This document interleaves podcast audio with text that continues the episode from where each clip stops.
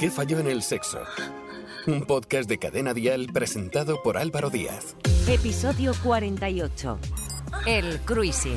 Hola, ¿qué tal? Soy Álvaro Díaz y hoy nos adentramos de nuevo en el mundo del sexo en nuestro podcast ¿Qué falló en el sexo? Hoy, seguidores del fetichismo, bienvenidos. Hoy vamos a hablar de cruising, qué es, en qué consiste y dónde se practica. Pero antes de que nos sumerjamos en este tema, quiero que sepáis que nos podéis encontrar, como siempre, en Spotify, en Apple, Evox, Amazon Music, Podimo y Podium Podcast. Y por supuesto podéis seguirnos también en nuestras redes sociales para estar al día de todas las novedades. Salir a un lugar específico, observar a las personas que están allí, hacer un gesto, una sonrisa, intercambiar algunas palabras o incluso ninguna, y luego dirigirse juntos a un lugar discreto donde permitir que el deseo tome el control de la situación, esto podría describir una situación típica de cruising, una práctica sexual de la que hablaremos hoy. ¿Qué falló en el sexo? Es importante destacar que hasta hace poco tiempo el término cruising estaba asociado principalmente con hombres homosexuales, pero cada vez más personas heterosexuales lo están utilizando para ampliar sus experiencias. Sin embargo, sigue siendo una actividad que se relaciona más con la comunidad LGTBI. ¿Qué significa cruising? El cruising es una práctica sexual que consiste en tener relaciones sexuales en lugares públicos como parques, bosques, playas, baños públicos, estaciones y otros lugares solitarios. En el cruising el sexo es anónimo y directo, aunque se realice en espacios públicos. El origen de esta práctica se remonta a tiempos en los que era complicado e inseguro para personas LGTBI conocer a otros individuos para tener relaciones sexuales, en épocas en las que la homosexualidad y cualquier otra orientación sexual no normativa eran perseguidas y castigadas. Se establecieron lugares seguros y apartados donde las personas podían relacionarse sin problemas. ¿Qué falló en el sexo? Un podcast de Cadena Dial presentado por Álvaro Díaz. Para ayudarnos a responder todas vuestras preguntas, hoy contamos con Alejandro Fernández, psicólogo y sexólogo, que nos va a ayudar a entender este término, sus orígenes y por qué cada vez más personas quieren practicarlo. Alejandro, bienvenido de nuevo. Hola, encantado de estar aquí. El origen exacto del término no está muy claro. Algunos sugieren que proviene de la palabra cruisen, que significa cruzar, y se refiere al momento en el que dos personas se cruzan en un lugar o intercambian miradas, lo cual indica el consentimiento para tener relaciones sexuales. Alejandro, ¿sabemos cuándo se empieza a practicar el cruising y en qué país? Pues por lo que he podido averiguar yo, el cruising existe eh, desde los tiempos antiguos, desde Grecia y Roma. Es cierto que se entiende que, bueno, generalmente este tipo de prácticas se mantenían de personas homosexuales, pero en Grecia y Roma eh, había una relación en la que se podía hacer siempre y cuando la persona, digamos, que hacía la penetración era una persona de poder y en caso contrario no se podía realizar porque entonces estaba mal visto. De tal forma que todas estas personas eh, sí ya practicaban el cruising porque realmente si no estabas dentro de unos límites y dentro de unas eh, leyes, y te salías fuera de las leyes, eh, podías ser penalizado podías eh, conseguir la muerte. De tal forma que en las ciudades, ya te digo, tanto en, Grom, en Roma como en Grecia, ya existía el cruising. ¿Y es verdad que en España fue uno de los primeros países donde se empezó a practicar debido a la represión tras la dictadura franquista? No, como te decía, ya estaba en muchos países. Todos los países, digamos, que ha estado penalizado eh, ha sido, bueno, ya te digo, en, todos, Alemania, Italia, Francia, en todos los países se practicaba el cruising. Es verdad y es cierto que a partir precisamente de la dictadura fue el momento en el que más eh, se dio se dio. Precisamente porque este tipo de prácticas estaban muy vinculadas con el tema del anonimato. Anteriormente, pues a lo mejor cuando tenías una persona cercana con la que podías mantener relaciones, si te cogía la policía, no solo te llevaban a la comisaría y te pegaban una paliza, sino que además te obligaban a tener que dar el nombre de todas las personas con las que habías mantenido relaciones. De tal forma que para evitar precisamente esta serie de, tener que dar nombres, eh, lo que hacían es que eh, hacían encuentros completamente anónimos en los que no se diese ningún tipo de información de nada y así la policía pues no tenía acceso para coger al resto de la gente. Todavía quedan muchos lugares donde se practica el cruising en la actualidad, pero gracias a la apertura de la sociedad y la posibilidad de contactar con gente interesada en sexo casual a través de aplicaciones, el cruising ha dejado de ser algo necesario para convertirse en una fantasía sexual más, que algunos pues quieren satisfacer. Pero ¿sabemos cómo se practica el cruising en la actualidad, Alejandro?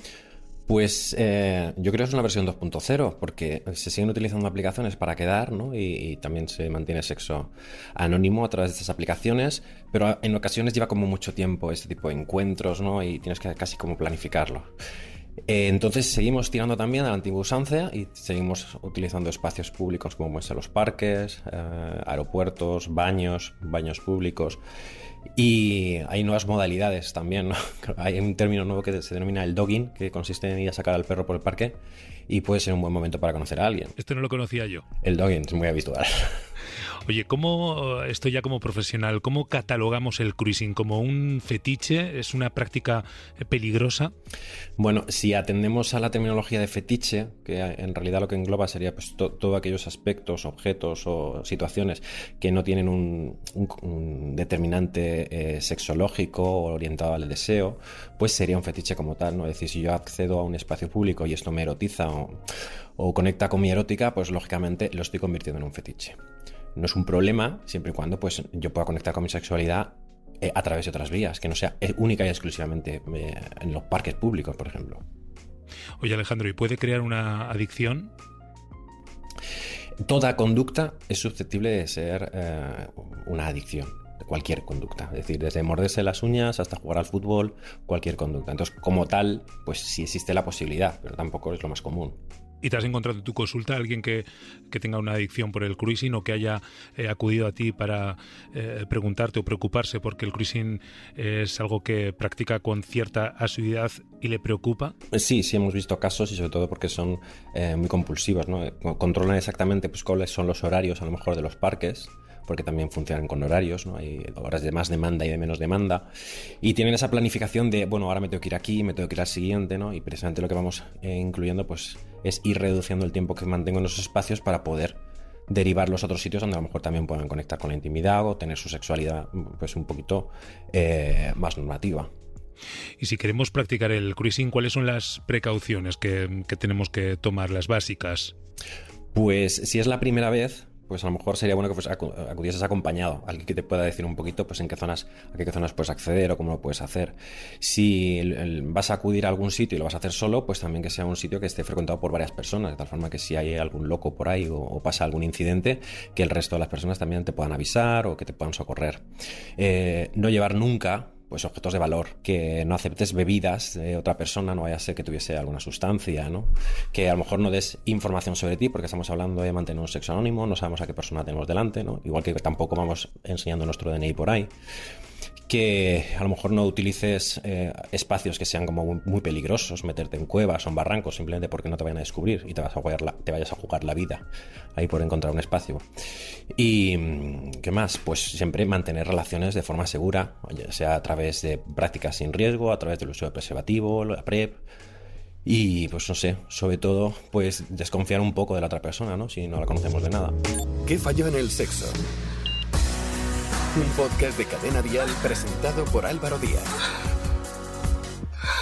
Vamos a escuchar, Alejandro, el testimonio de un oyente de nuestro podcast que ha querido compartir con nosotros su caso en concreto, sobre todo porque quiere compartir esta práctica con su pareja. Hola, Alejandro. A ver, eh, tenía una consulta y es que, a ver, yo llevo ya dos años con mi pareja y bueno, pues antes de conocerla yo era un chico que solía ir a sitios de cruising, a parkings, parques y demás, porque me daba muchísimo morbo hacerlo con personas desconocidas sin siquiera saber cómo se llamaban.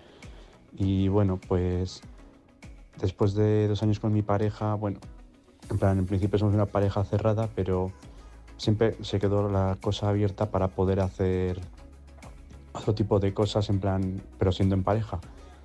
Aunque nunca hemos llegado a hacer nada. Y claro, yo, yo quiero ver cómo proponerle a mi pareja cómo poder hacer cruising los dos juntos, cómo exponérselo y ver cómo tratar el tema.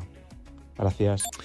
No sé si pasar de una pareja cerrada a hacer cruising es lo más recomendable. Y yo pensé, Alejandro, que esto era una práctica individualista, es decir, que lo hacía una persona consigo misma. Eh, ¿También se puede practicar en, eh, en, pareja?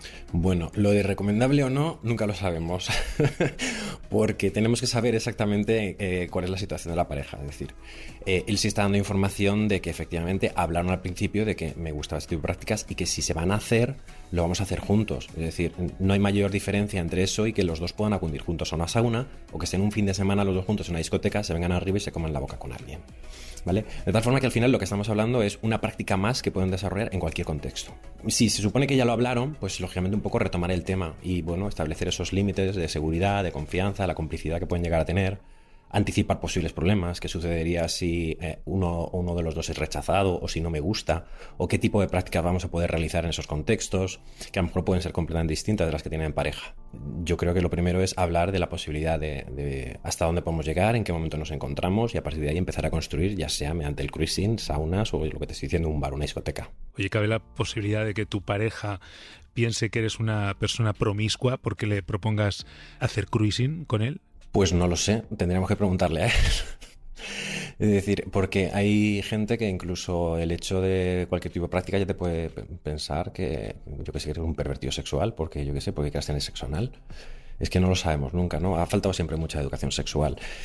Pero eh, el, hecho de también de incluso poder llegar a fantasear con ello, puede ser algo maravilloso que tampoco lleva más allá de, no sé, de, de, los límites que puedo poner con mi pareja. Es decir, hay muchos, muchos, muchos casos y yo creo que lo importante es poder hablar y ver hasta dónde podemos llegar.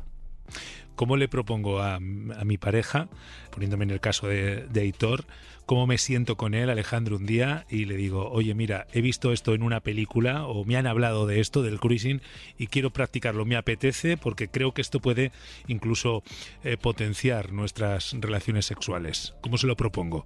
Pues hombre, casi, casi, casi yo creo que me has convencido, ¿no? no lo has dicho tan mal. Eh, pero sí, a lo mejor, es esa introducción de, oye, mira, he visto una película esto y me ha parecido súper excitante. Y además es que creo que me volvería loco poderlo hacer contigo. ¿Tú, tú, tú, tú te ves en esta película? ¿Tú crees que nosotros podríamos llegar algún día a tener algo así? ¿No? Y ya a partir de ahí, pues vamos dejando llevar la conversación poquito a poquito, ¿no? Sin forzar, a ver hasta dónde podemos llegar. Y yo creo que es un buen comienzo. ¿Qué lugares son los más morbosos para practicar sin, además, meternos en ningún lío o que no sea un riesgo para, para nosotros? Porque hemos hablado de parkings, hemos hablado de eh, centros eh, comerciales. Eh, claro, es que los morbos son muy, muy, muy personales. O sea, yo te puedo hablar de los sitios más comunes, ¿no? Como pueden ser las playas, los sitios en los que no vayas a ser descubierto, en parking, en, es decir, en unos baños de una discoteca. Es decir, hay un montón, un montón de sitios y siempre van a estar, pues eso, un poco limitados por la disponibilidad que puedas tener, ¿no? O donde te pille. También, pues un poquito donde te pille. Pero, pero vamos, casi cualquier sitio. Luego también hay variaciones, ¿no? Porque hay gente que incluso, lo que estábamos hablando, que no le gusta que me puedan llegar a descubrir porque legalmente no es legal. Pero hay gente que sí le gusta tener expectación, ¿no? Entonces, pues tienen que acudir a otros sitios pues, pues eso, a lo mejor unas zonas muy delimitadas, como por ejemplo en la casa de campo, ¿no? En las que saben que va a haber público y, pueden mantener ese tipo de prácticas. Y Alejandro, en parejas eh, heterosexuales o en mujeres y hombres heterosexuales, esta práctica se ve cada vez más en tu, consulta, que, te pregunten o que te hablen de, de, ello, porque es verdad que siempre ha estado vinculado a la comunidad LGTBI, pero ¿lo vemos más en parejas y en personas heterosexuales? Eh, se ve también, pero no tan relacionado como acudir a esos espacios precisamente para buscar ¿no? y, para mantener relaciones en los mismos espacios, sino pues más a través del dogging que estábamos comentando antes, ¿no? que a lo mejor salimos a pasear con, con el perro y nos cruzamos con otra pareja y hay un match ahí y pues nos, les invitan a casa y digamos pierden un poquito más la parte del anonimato, ¿no? Pero sí se permiten a lo mejor tener un intercambio de parejas, el acudir a un lugar de singles, es decir, pero bueno, sí lo hay. Nunca te acostarás sin saber algo nuevo, me decía mi abuela, y es verdad, lo del dogging nunca lo había escuchado y en este episodio he aprendido esto. Alejandro Fernández, muchas gracias por compartir siempre tu sabiduría con nosotros y por ayudarnos a explorar un poquito más esta fantasía sexual tan interesante como es el cruising. Te buscamos en psicólogosexual.com y en próximos episodios de ¿Qué fallo en el sexo? Muchísimas gracias, Alejandro. A ti y a vosotros. ¿Qué falló en el sexo? Un podcast de cadena dial presentado por Álvaro Díaz.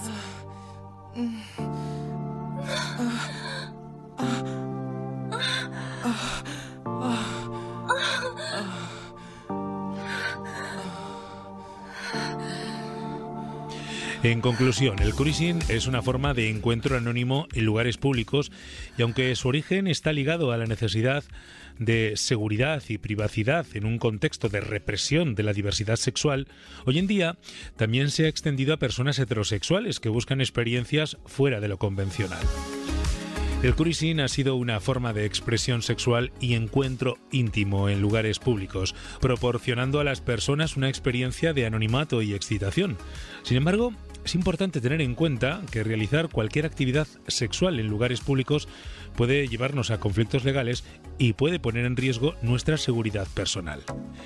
El cruising como fenómeno cultural es un ejemplo de cómo las personas buscan explorar y expresar su sexualidad de manera no convencional, desafiando los límites y normas impuestas por la sociedad. Sin embargo, es fundamental que todas las prácticas sexuales se realicen de forma consensuada, segura y respetuosa, teniendo en cuenta la privacidad y los derechos de todas las personas involucradas. Si tienes dudas o preocupaciones, no dudes en buscar asesoramiento de un profesional de salud sexual o de un especialista en terapia sexual, como nuestros sexólogos de cabecera, Karma Sánchez Martín, Alejandro Fernández y Yania Concepción Vicente. Si tienes cualquier duda, no dejes de escribirnos un WhatsApp a este número, 659 35 12 17. Y no olvides buscar y seguir en sus redes sociales a nuestros expertos habituales, Karma, Yania y Alejandro. ¿Qué falló en el sexo? Guión y producción Álvaro Díaz. Con la colaboración de Yania Concepción. En Instagram, arroba Yania Concept, psicólogosexual.com y carmensánchez.com. Suscríbete a nuestro podcast y descubre más programas y contenido exclusivo accediendo a Dial Podcast en cadenadial.com y en la aplicación de Cadena Dial. Cadena Dial.